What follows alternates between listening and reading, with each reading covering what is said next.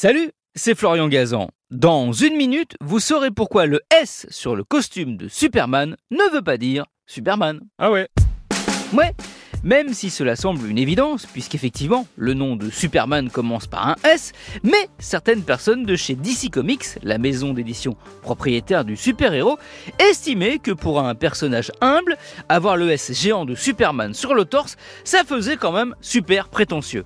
Alors, on a imaginé une toute autre signification à ce S. Il fallait aller chercher son sens du côté des origines de l'homme d'acier sur la planète où il est né, Krypton. Et d'où vient son talon d'Achille, la pierre verte qui lui fait perdre tous ses pouvoirs, la kryptonite. Ah ouais?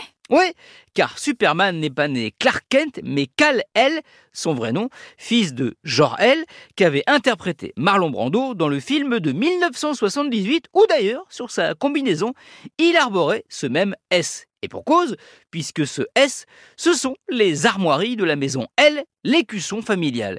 Et sur la planète Krypton, figurez-vous, ce symbole qui ressemble à notre S à nous, a une signification un peu comme un idéogramme chinois ou japonais. Il veut dire espoir, ce qu'incarne Superman pour les habitants de Métropolis, la ville où il vit, et aussi pour tous les terriens. Ah ouais? Ouais, et d'ailleurs, hein, son emblème en forme de diamant avec ce S à l'intérieur est jaune et rouge.